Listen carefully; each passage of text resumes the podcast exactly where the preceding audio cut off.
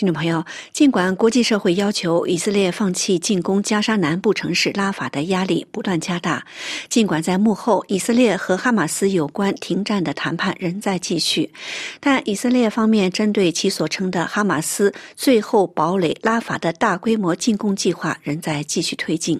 同时，在以色列对黎巴嫩周三实施了致命的报复攻击之后，新增了人们对于边境局势升级的担忧。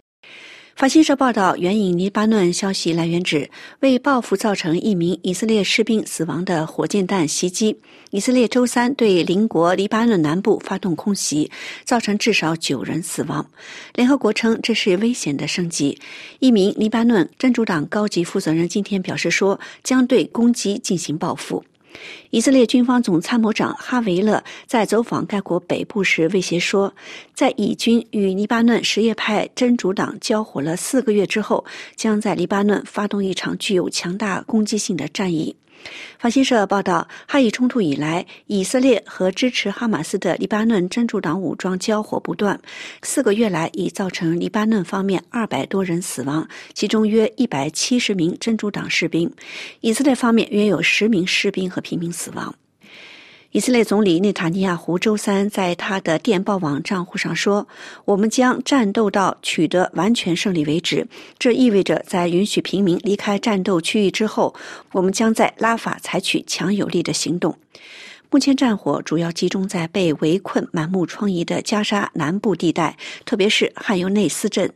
当地躲避着流离失所的纳赛尔医院仍然被以军围困。据联合国统计，拉法城内目前挤满了约一百四十万，超过加沙地带人口一半的巴勒斯坦人。那里已变成了一个巨大的难民营，其中许多人已经因战争而不断逃亡，多次失去居所。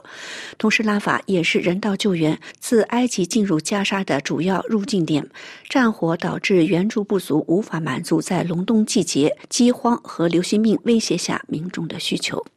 继以色列的主要盟友美国表示反对在没有平民安全保障的情况下进攻拉法之后，澳大利亚、加拿大和新西兰周四也罕见发表联合声明，警告内塔尼亚胡政府不要在拉法采取灾难性的行动。这三个英联邦国家表示说，对于滞留在边境的一百五十万巴勒斯坦人来说，他们根本无处可去，敦促以色列总理不要走上这条路。法国总统马克龙周三在与内塔尼亚胡通电话时也强调，以色列对加沙的军事行动必须停止，所造成的死亡和人道灾难已经到了无法容忍的地步。表示法国坚决反对以色列进攻拉法，因为进攻只会导致新一轮的人道灾难。哈马斯官方卫生部周四报告说，以军夜间的袭击造成了一百零七人死亡，其中大部分是妇女和儿童。该部还说，汉尤内斯的塞纳尔医院骨科遭到了轰炸，造成一人死亡，数人受伤。一名四十三岁的来自库扎的流亡者向法新社记者说，自己的丈夫和儿子前一天与其他上千人一起离开了，不知道他们现在的情况。他们之间失去了联系。他和六个女儿现在待在医院里，感到非常害怕。他们几天都没有食物了，喝的是被污染的水。